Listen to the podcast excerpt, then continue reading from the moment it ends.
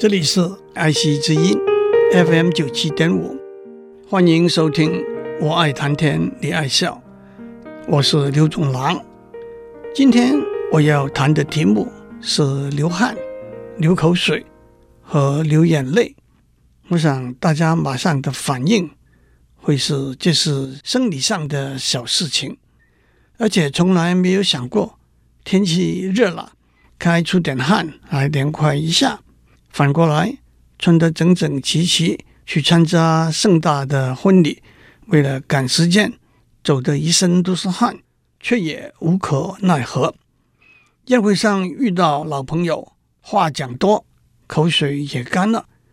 好菜上桌了，口水倒真的要流出来。沙尘被风吹入眼睛，眼泪就流出来，把沙尘冲洗掉。自己女儿的婚礼上，又快乐又伤感，眼泪夺眶而出。这一切都是不由自主的生理反应。为什么会不由自主呢？人体内的生理机能由神经系统主宰，神经系统分为中枢神经系统和周围神经系统。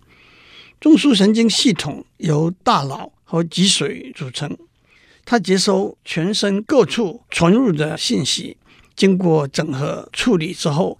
或者输出行动的指令，或者储存在中枢神经系统内，成为学习记忆的基础。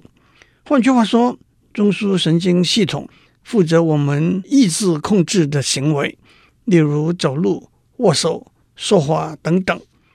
周围神经系统是指大脑和脊髓以外的神经系统，它要分成两部分：随意神经系统。和自主神经系统，随意神经系统把大脑和脊髓产生，也就是由意志控制的行为的指令，传送到身体其他部分，例如控制四肢动作、眼睛、视觉、嘴巴、语言的神经等等。自主神经系统负责自动自发、不受意志控制的行为，这就包括了流汗。流口水和流眼泪，自主神经系统又分成交感神经系统和副交感神经系统。交感是交互感应的意思。这两种神经系统有互补的功能，共同负起维持人体的体内平衡的责任。当紧张、意外、刺激的情况发生的时候，交感神经就会反应。让身体能够应付这些突发事件，在平静放松的状态下，副交感神经就会反应，让身体在这种状况下休养生息、增长发育。另外一个描述的方法是，交感神经系统应付 fight and flight 的状况，打架和逃命；副交感神经系统应付 rest and digest 的状况。休息和消化，在下面我们会看到流汗、流口水和流眼泪，都是在不同的状况下，交感和副交感神经系统激发的反应。让我们先谈流汗。上个礼拜我为大家练了一首小诗：“锄禾日当午，汗滴禾耕土。谁知盘中餐，粒粒皆辛苦。”虽然这首小诗的原意是说我们要体谅农夫耕耘之苦，也因此要珍惜食物，但是也指出了生理医学上的一个重要题目：大量的体力活动和在高温度的环境里头，人体都会出汗。创世纪第三章里头，上帝跟偷吃禁果的亚当说：“你必须终身劳苦，汗流满面。”才得糊口。大发明家爱迪生说过：“天才是一分灵感，九十九分汗水，都是用流汗来代表辛劳工作。”中文里头更用“汗马”“汗牛”这两个词来代表辛劳的工作，连马和牛都要出一身大汗。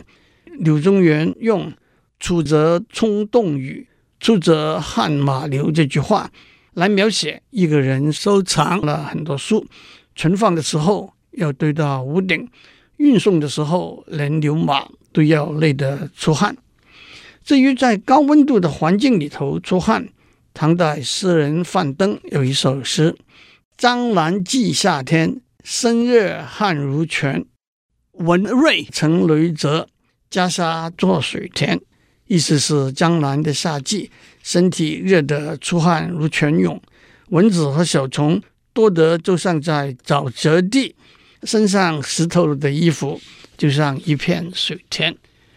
不管是体力活动也好，在高温的环境里头也好，人体的温度都会上升。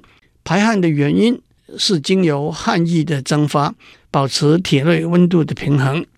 每个人每天水的消耗量，受很多因素的影响，包括体重、年龄、皮肤的总面积、天气、体力活动的程度等等。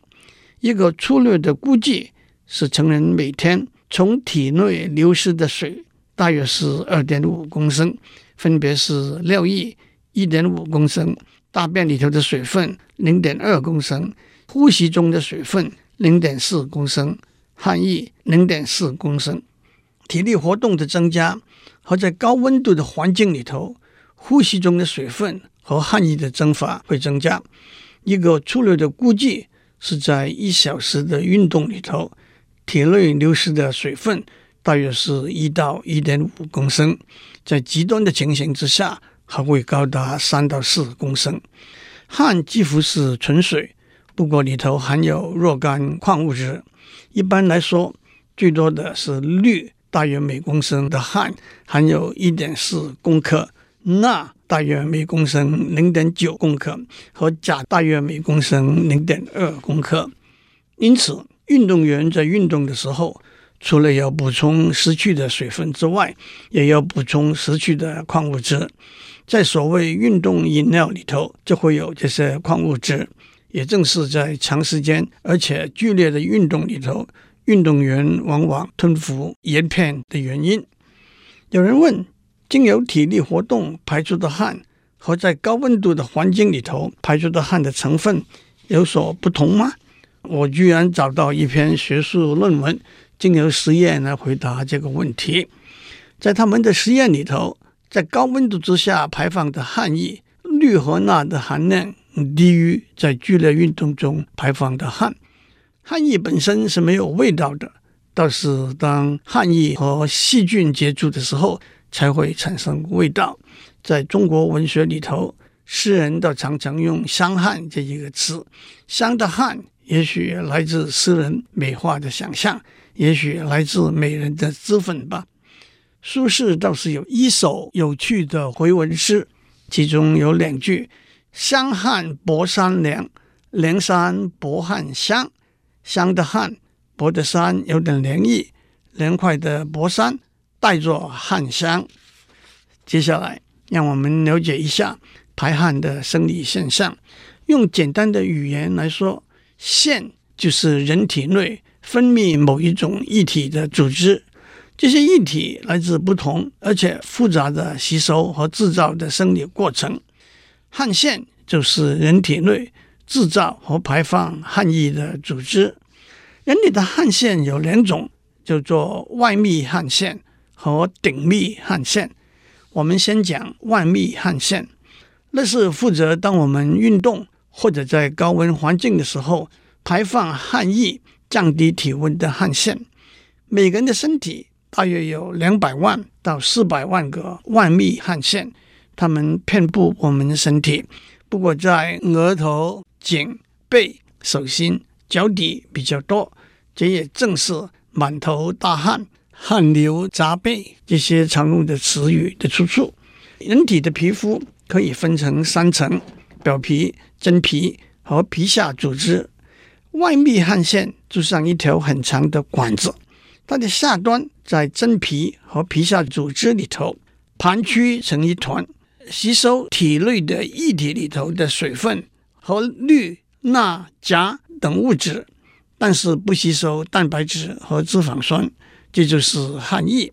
外泌汗腺的上端蜿蜒垂直的从真皮通过表皮到皮肤表面的汗孔，把汗液排放出去。在运动量少或者温度低的时候，汗液从上端的导管部分到体外流动的速度比较低，因此部分的水分经由渗透作用重新被吸收回到体内去，部分的矿物质也重新被吸收回到体内去。而且被重新吸收的氯和钠比较多，钾比较少。换句话说，当运动量低或者天气冷的时候，汗的排放量比较少，而且含钾的成分比较高。反过来，当运动量大或者温度高的时候，汗液从上端的导管部分到体外流动的速度比较高，被重新吸收的水分和氯和钠也比较少。因此，汗排放的量比较多，而且氯和钠的成分比较高。最后，大家就明白，汗腺也因此汗液的排放是由交感神经系统刺激汗腺而排放的。体力活动的增加和体外环境温度的升高，引发人体中心温度的上升，因此交感神经系统会做出反应。让我指出。许多人都经验过，在紧张和惊恐的状态下，汗液的排放也会增加。我们常说，紧张到手心都是汗，吓得出了一身冷汗。主要的原因是紧张和惊吓的心理状态会引起交感神经系统的反应。我们在上面讲过，人体的汗腺有两种。外泌汗腺和顶泌汗腺，我们已经讲过。外泌汗腺负责当我们运动或者在高温环境中的时候排放汗液，降低体温的汗腺。让我也交代一下另外一种汗腺——顶泌汗腺。顶泌汗腺和外泌汗腺有几个不同的地方。第一，它和调节体温的功能无关。第二，它含有蛋白质和脂肪酸，因此有比较重的味道。第三，它通过毛发的毛囊把汗液排放到体外，因此只有在腋下或者其他有体毛的地方才会有顶密汗腺。第四，外密汗腺在婴儿出生的时候就已经开始发育，顶密汗腺在青春期才开始发育，这也解释了有些年轻人在青春期。汗流的比较多的现象。接下来，让我们讲唾液，也称涎液，俗称口水。唾液由三对大唾液腺和许多小唾液腺分泌到口腔去。这三对大唾液腺，一对在两腮旁边，一对在下牙床旁边，一对在舌头底下。唾液百分之九十九点五是水。同时也含有有机化学物、矿物质和酶。正常人每天分泌一到一点五公升的唾液，我们可不要以为唾液是没有用的液体而已。其实它有很多重要的功能。第一，它湿润舌头和唇，帮助说话流畅；第二，它湿润食物，便于咀嚼；第三，它帮助分解食物。特别是碳水化合物，可以说是消化过程的开始。第四，它有对抗细菌的功能。第五，它有对牙齿做化学的保护的功能。第六，它把食物融化，把食物的分子带到味蕾去，让味蕾尝到食物的味道，同时又会把味蕾上原来的分子洗掉，带来刚吃进口的食物的分子。也让味蕾尝到新的味道，因此唾液缺乏的人的味觉会受到影响。第七，保护口腔，以免被尖锐的食物屑或者外物伤害。唾液腺会受交感神经和副交感神经系统支配和控制的刺激而分泌唾液。其实说得更细一点，它们支配控制不同的唾液腺。在正常的生活状态里头，副交感神经系统会刺激唾液产生比较多、比较稀薄的唾液，帮助消化的功能。在中文成语里头有“垂涎三尺”和“垂涎欲滴”这两个词，意思是看到美好的食物，口水就忍不住流出来了。既有很清楚的生理解释，当我们看到美好的食物，闻到食物的香气的时候，副交感神经系统就会来不及的刺激我们的唾液腺，所以食物还没有进入口腔，唾液已经分泌到口腔里头来了。在惊慌、愤怒或者剧烈运动的状态下，交感神经系统刺激唾液腺，减少唾液的分泌和产生比较浓稠的唾液。许多人在紧张的时候，例如在一场重要的演讲或者简报开始以前，觉得口干，想要喝水，就是这个原因。接下来我要讲眼泪，不过让我先讲眼球的结构。人体眼球的最外层是角膜，角膜是圆形的，微微鼓起，就像汽车的挡风玻璃或者手表的玻璃上盖，既有保护眼球。也有折射光线的功能。角膜是透明的，它的厚度只有二分之一毫米，由五层细胞组成。角膜后面是虹膜，虹膜有不同的颜色，那就是我们眼睛的颜色。虹膜的中心是瞳孔，其实瞳孔只是虹膜的一个洞，瞳孔会随着外来光线的强弱放大或者缩小。调节进入眼球的光线的数量，瞳孔的大小也受交感神经和副交感神经系统的支配控制。在紧张、惊恐的状况中，交感神经系统会让瞳孔放大，增加进入眼睛的光线，让眼睛看得清楚一点。在平静安详的状态里头，副交感神经系统会引致瞳孔缩小。减少进入眼睛的光线。虹膜后面是晶状体，晶状体可以调整它的弯曲度，让在远方和在近处的物件都会清晰地在视网膜上成像。近视或者远视，就是因为晶状体的弯曲度不能随着远近的变化适当的调整，因此物件在视网膜上形成的像。就模糊不清了。光线经由角膜、瞳孔、晶状体折射到眼球后方的视网膜，视网膜把光的讯号转换成电的讯号，经由视神经送到大脑去。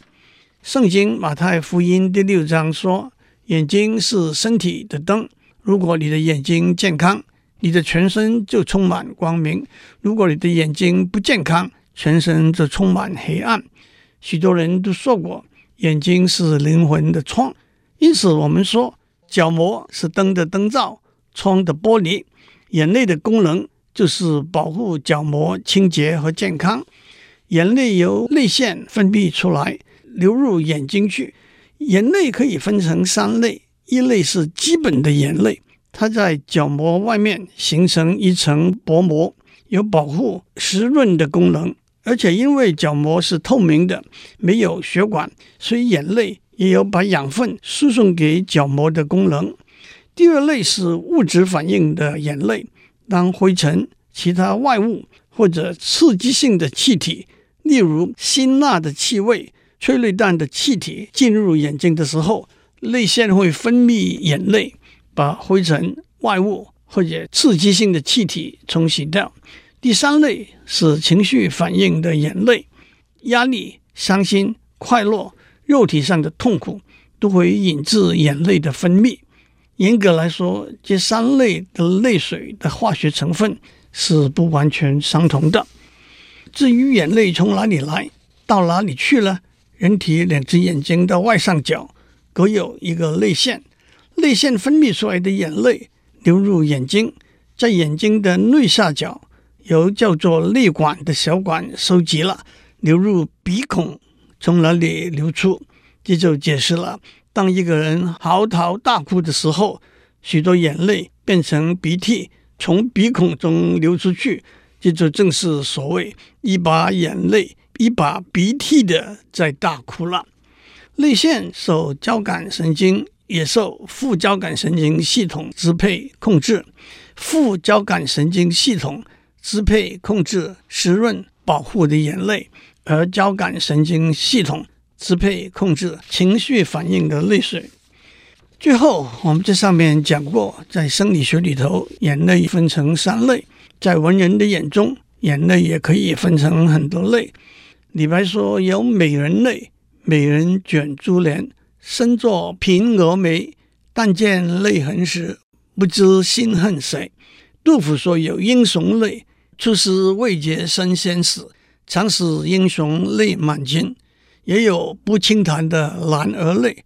蔡琴说：“有情人的眼泪。”李煜说：“胭脂泪，伤流醉。”范仲淹说：“酒入愁肠，化作相思泪。”曹雪芹在《红楼梦》里头说：“满纸荒唐言，一把辛酸泪。”而且别的东西也会流眼泪。李商隐说：“沧海月明珠有泪。”杜甫说：“感时花溅泪。”杜牧说：“蜡烛有心还惜别，替人垂泪到天明。”祝您有个美好的一天。我们下周再见。